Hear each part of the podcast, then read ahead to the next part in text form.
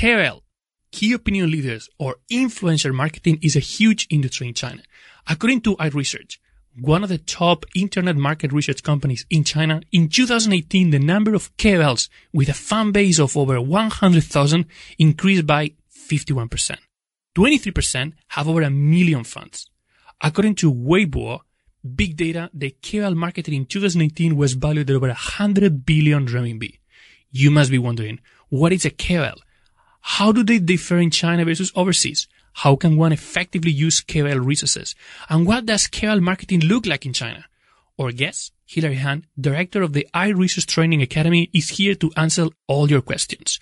This is Oscar Ramos, co-host of the China Startup Pulse, and today you're going to have my colleague Ryan Shuken that will be having a conversation with Hilary. Let's get started with today's story, KOL marketing in China. They don't think about their customer. They don't even know who their customer is. How can women actually support each other? Blockchain is essentially a very fancy database. You can do it now with what is existing today. Music in China it was a crazy thing, you know. Mobile, mobile, mobile, mobile internet, mobile app. There was never lack of data in China. It was more of people who knows how to use It data. strikes me as the lack of awareness of what it means to do an exit. You're listening to the China Startup Pulse, your looking glass into the Chinese investment and startup ecosystem from the movers and makers themselves. Please don't forget to share and comment on whatever platform you use to listen to this podcast. Hey everyone, I am here with Hilary Han. Thank you for being here. Hello, thank and you. yeah, and I'm going to give a quick intro about how she got to be the director of iResearch Training Academy. And she started in Dalian, which is a beautiful town in China and studied computer science. Then from computer science degree, she helped work at China Foundations, helping international expats and their teams manage their teams in China. She became program director of that, really rising up and understanding how to help in these dynamic teams and work with people. Then freelancing and doing this on her own, working with companies like Intel, the US consulate and Pfizer these really big companies helping them with their understanding of team management in China. And then she landed at iResearch, where she is now the director of iResearch Training Academy. And iResearch is, well, in your own words, Hillary, please tell everyone here, what is iResearch? What do you guys do? Okay. It's so exciting. So iResearch has been in internet consulting industry in Mm-hmm. China for over 17 years. So basically as old as maybe just a little younger Yeah, than it- Alibaba and Tencent, those companies. So we are very old in terms of internet industry. Mhm. And our clients, we cover 80% of the top 100 internet companies, like all those big guys. So basically it's like we are helping Tencent and iQIYI to identify what are the overlap of their audience. So because they, each side, they don't know. Mhm. They don't know, for example, how many, And Tencent and iQIYI, those are video streaming platforms. like, uh, video platforms. Yeah, they're video platforms and some of the biggest here. And what you're working on in particular is KOL research. What's a KOL for all of our listeners in the West who might not be so familiar with that term? KOL is short for key opinion leader and used to be called Wang Hong in China. Yes. So years ago, when people talk about Wang Hong, uh, people think about, you know, ladies who wear very little and who have a look a very specific way, right? So when people talk about Wang Hong, that's what first popped on their mind, right? But from our data from last year, in a report working with Weibo, we've found that actually there are over 77% of KOLs have college degree and above. So Mhm. it's not like before where you just show off your pretty face. Yes. So it's very different. The trend, even from the survey, it has shown that a lot of young people see KOL as a professional job and they're eager to Mhm. become a Wang Hong. Absolutely. Yeah. It's interesting because a lot of people think about, okay, I'm going to come to China Mhm. and I'm going to market or I'm going to sell to China. Yeah. And they have no idea even the first difference Yeah. in selling. KOLs are an integral, very important part of the marketing and selling of products online and offline to consumers in China. Yeah. Can you give us some insight on how important, what kind of products do KOLs sell or what type of, you know, industries are relying the most on KOLs for sales or marketing in China? So retail, of course, is a big one. Mhm. And we've worked with Douyin for a long time. So Douyin, it's an app that allows like 30 second clips or 15 second clips, very short. It's very much like, actually, no, it's called TikTok, TikTok, in the. West. It's huge, right? Yeah. Go ahead. I'm just trying to translate and make sure everybody's following. So from their data, it shows that the top three area or industry that's been selling really well on Douyin are female clothing, Mhm. makeup, Yep. and then male clothing. Really? Male clothing too. Yeah, male clothing. So basically clothing and makeup, So, Mhm. you know, so it's average spend per person is like within 300. So that's 300 RMB. So Yeah, around 50 US dollars. Yes. So it's within that. So at first from this stage, that's what's been sold on Douyin the most. Mm. Yeah. And so let's talk about the KOLs themselves, these influencers. Yeah. What are some of the differences between maybe an influencer or a KOL in Uh-huh. China and, a, and a KOL that you'd find either in, in Europe or in the US? What are the, some of the biggest differences? This is a very interesting question because I myself is a KOL Mm-hmm. and I have about 100,000 followers. Mhm. You know, maybe in the West, you guys think, wow. Yeah, I know. Yeah, wow. yeah, oh, you, you would be the mayor of a town. Yeah, but actually in China, this is like the beginning, beginning. Yeah, because I did this in one month, in In one and a half one- month. In one month. Oh Yeah, my, one and a half. One and a half month. That's incredible. So it's very interesting. A lot of KOLs, I don't have the specific data, but just from my friend circle, Mhm. I have so many friends that have over 1 million followers. Yeah. So over 1 million follower, but depends on which platform. So for Mhm. example, on WeChat, if you have 1 million followers, wow, that, that's pretty big. Yeah. And if you're on Weibo, 1 million is okay. But if you are on Douyin, 1 million doesn't mean much. Sometimes you can't even, you know, make any income, Mm-hmm. even if you have 1 million followers. Yeah. And, and you know, this is a really important thing to realize about China is that the influencer KOL ecosystem is fragmented. It's different. So in the West, you have a hundred thousand anywhere. Yeah. It's great. Yeah. You know, a hundred thousand to a hundred thousand. You're amazing. You're popular. You have a million, Yeah. you know, you're getting deals with fashion labels Yeah. and you're doing, you know, and you're making money. It's great. Yeah. But, and Douyin on that TikTok, you Yeah. know, a million is, is a baby. You just started. A million is actually okay, the number, but Yeah. it doesn't necessarily mean you can make money. Or how does you can Yeah, no, no, monetize? yeah, you can monetize, exactly. You can monetize it. Yeah. which you would easily be able to in the West. Yeah. And it's a totally different type. I Yeah. call it the 10x rule. So Yeah. whatever you think is good in terms of social media in the West, Uh-huh. 10x that Oh. in China.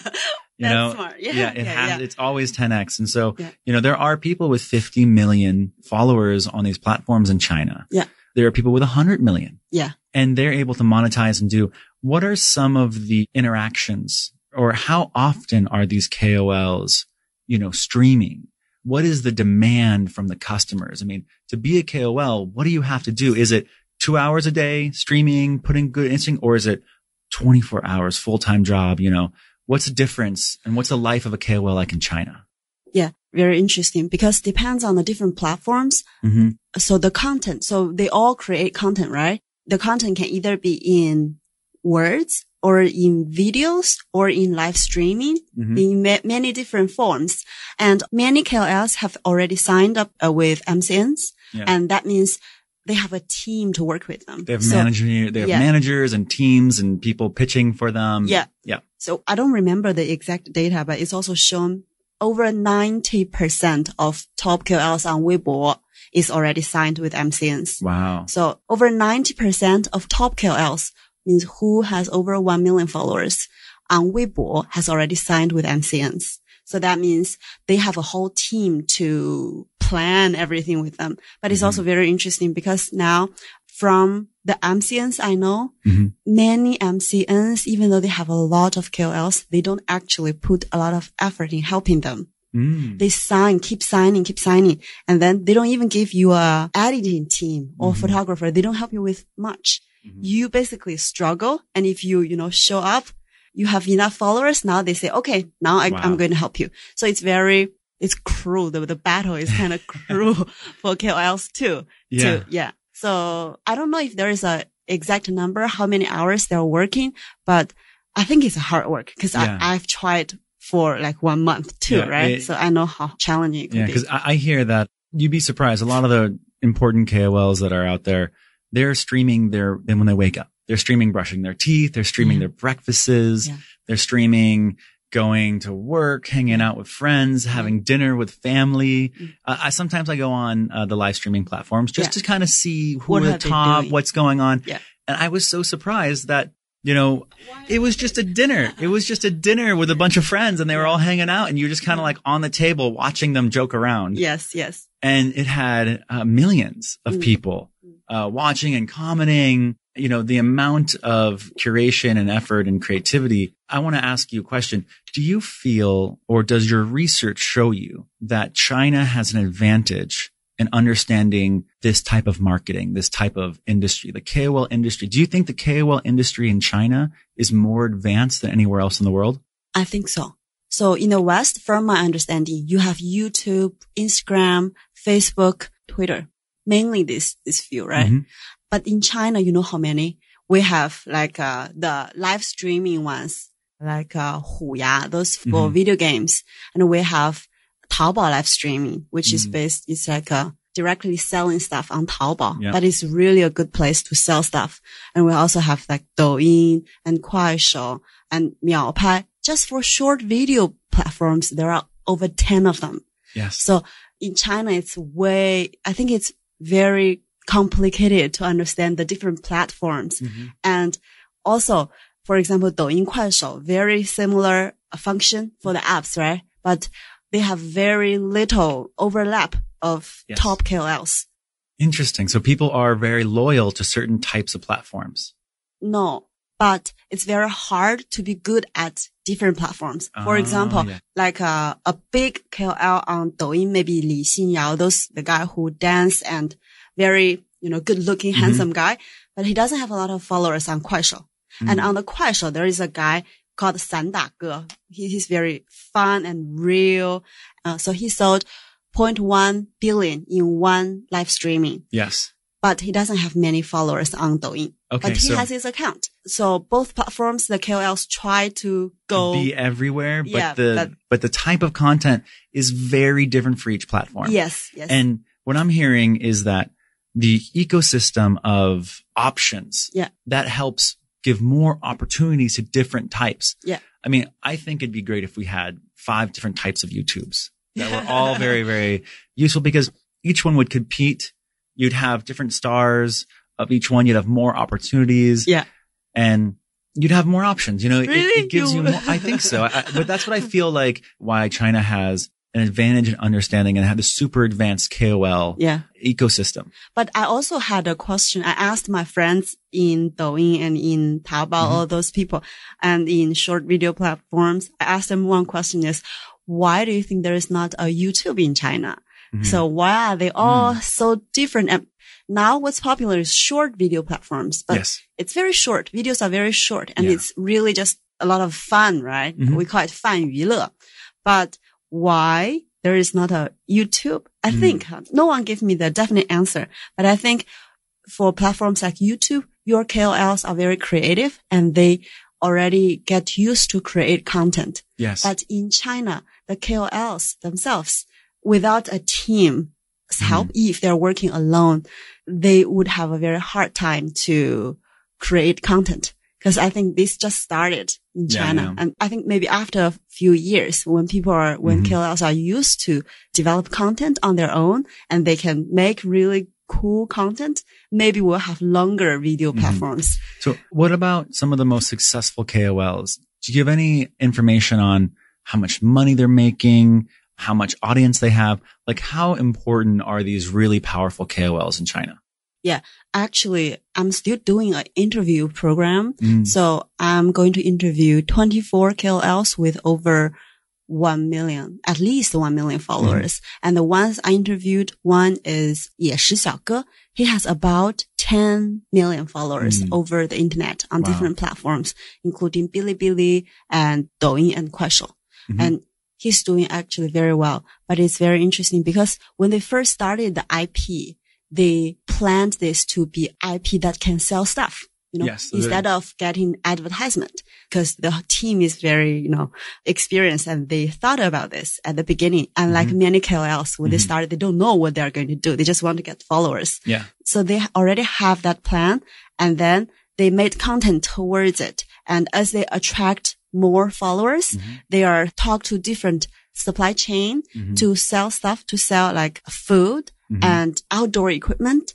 So that's what they're doing. But still, they were telling me that in their income, 30% of the income comes from sales and then 70% of them still comes from advertisement. Really So even though they plan to sell stuff, but selling is a very small, yeah, part. small Yeah. part of it. But there are also other KOLs like Lady Penguin. I don't know if you've Yes. heard. Yes. I, actually, I met her. Okay. Yeah. Yeah, so yeah. we're friends too. Yeah. Yeah. Yeah. So we've known each other actually from 2015. Mhm. Yeah. So for her case, her main income is from selling wine, Yes. right? Cause her company is based on selling wine. He started from educating the market about Yes. wine, Mhm. you know, and her case has been the showcase for Douyin Mhm. for a long time. Yes. Yeah. She has been doing very well on that. I know some data like one during double 11 last year. Yep. She sold over 10 million Wow. across different platforms. Across these different platforms. Yeah. So I guess as we're trying to educate and talk about KOLs and how people can use them, what are some common strategies? Like when should you approach a KOL? When should you use a KOL to help grow your brand or help um, sell products and do marketing? You know, when should you use them Mm. and when should you not? Okay. I think actually brands and KOLs, they are very far from each other. Mhm. Brands, normally the brands we work with hire a 4A, like a agency first, and then the big agency hire a small agency, or they work with some platforms, and then they find MCNs, and last they find those KOLs. So brands and KOLs are actually not talking to each other directly. Mm. So this cause the fact that sometimes brands don't really know how KOL create content. They just tell the KOL, okay, you have to read out this part. You have to show, you know, this feature of my product and you have to this and that. And they give a lot of comments on their content. But KOLs also don't really know the brand so well most of the time. They, cause for example, in live streaming platforms, Taobao, Taobao mm-hmm. live streaming, the top KOLs, if you want to schedule their time, you schedule one month ahead of time Mm. to show your products. So KOLs also don't spend time to understand. No, I mean, top KOLs sometimes don't have the time Yeah. to understand the brands. So I think if you really want to have a good result from the campaign, you need to work together. You need to work together. Yeah. So would you recommend a website like Parklu or Robin 8? These are platforms for KOLs that have anywhere from, you know, 10,000 followers Yeah. to a few million followers Yeah. to work directly with them. Do you recommend that for maybe a brand coming in that's new to China or a brand that's growing in China? What, do you feel like that's a good strategy or should they wait for some reason? I think you have to understand because so far from what I know on Parklu, you can start a campaign. Yes. And KOLs can apply for it. Yes, KOLs will apply. Yes. Yeah, KOLs will apply, but I don't know how you judge in the end if this KOL is suitable for your campaign or not, because you don't know their target audience, Mhm. right? So this is, this is one part I think potentially could be missing, but it's already a big improvement. I mean, Parklu is already doing something very special. Mhm. They give all the KOLs a chance. Right? If KOLs want, they can apply and they get a chance. I think that's already very good. But if you're a big brand and you need to think about your budget strategically, Yeah. then you have to look inside and look at some data and get to understand what your target audience is Mhm. and what this KOL's followers looks like. Okay. So, and then try to mix them, try to compare. Mhm. Because, for example, at our research, one of our new products we have been launched this June actually was to help brands understand the KOL's followers better. And we recommend KOLs not from ranking, not from how many followers they have, not from what industry they are in. For example, where if you are a, say, furniture products and you want to find KOLs, who said you have to find KOLs in like uh, decoration, this industry? It doesn't have to. Mm. You maybe you can find KOLs in fashion industry Mhm. or you can find KOLs in art. Who knows? As long as they cover your audience, as long as they cover your TA. So that's what we recommend brands to think about first to make sure you know your KOLs Mhm. audience. Who are your KOLs followers?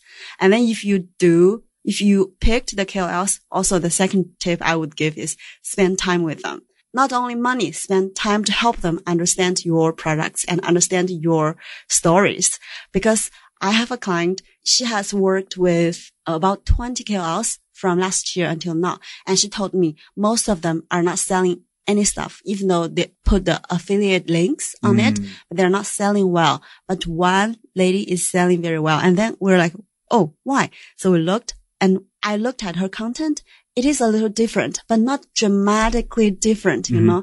Then I talked to her and I found out they're friends, Oh yeah. you know? So because the tiny difference in content, it's actually very, makes a big difference because she understands the product better. Oh, I get it. Yeah. That's amazing. That last piece of those two tips Yeah. are just incredible. Yeah. I love that type of knowledge where this is so important. It's understanding the KOL's audience. Yes. And I see this mistake happen all the time with startups as they're trying to pick KOLs based on just their KOL metrics, the numbers of the KOLs. It's all they care about. Who says they're fin finance and who has the most. That's the total wrong way to go about it. No, no. Yeah. That's totally wrong. Yeah. And you kind of coming up and saying it, that's really, really valuable. So we're almost up on time. It's Yeah. been amazing, but I want to make sure that this is your chance to pitch and explain anything you want. How do people get in contact with iResearch? How do they find out more about the training academy that you have? How do they reach you personally if they have questions? This is your chance to talk about whatever you want right now. Let's go ahead, plug it. How do people contact you? What do they need to know? Awesome.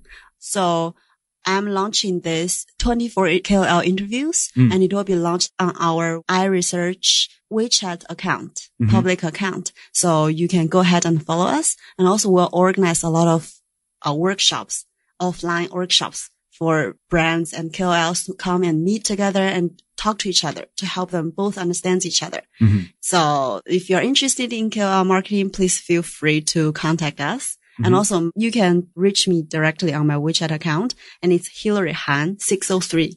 All right. Hillary Han, 603 with two Yeah. L's in Hillary, right? Yes. Yes. Great. Last question. Okay. Last one, because Yeah. I really am interested.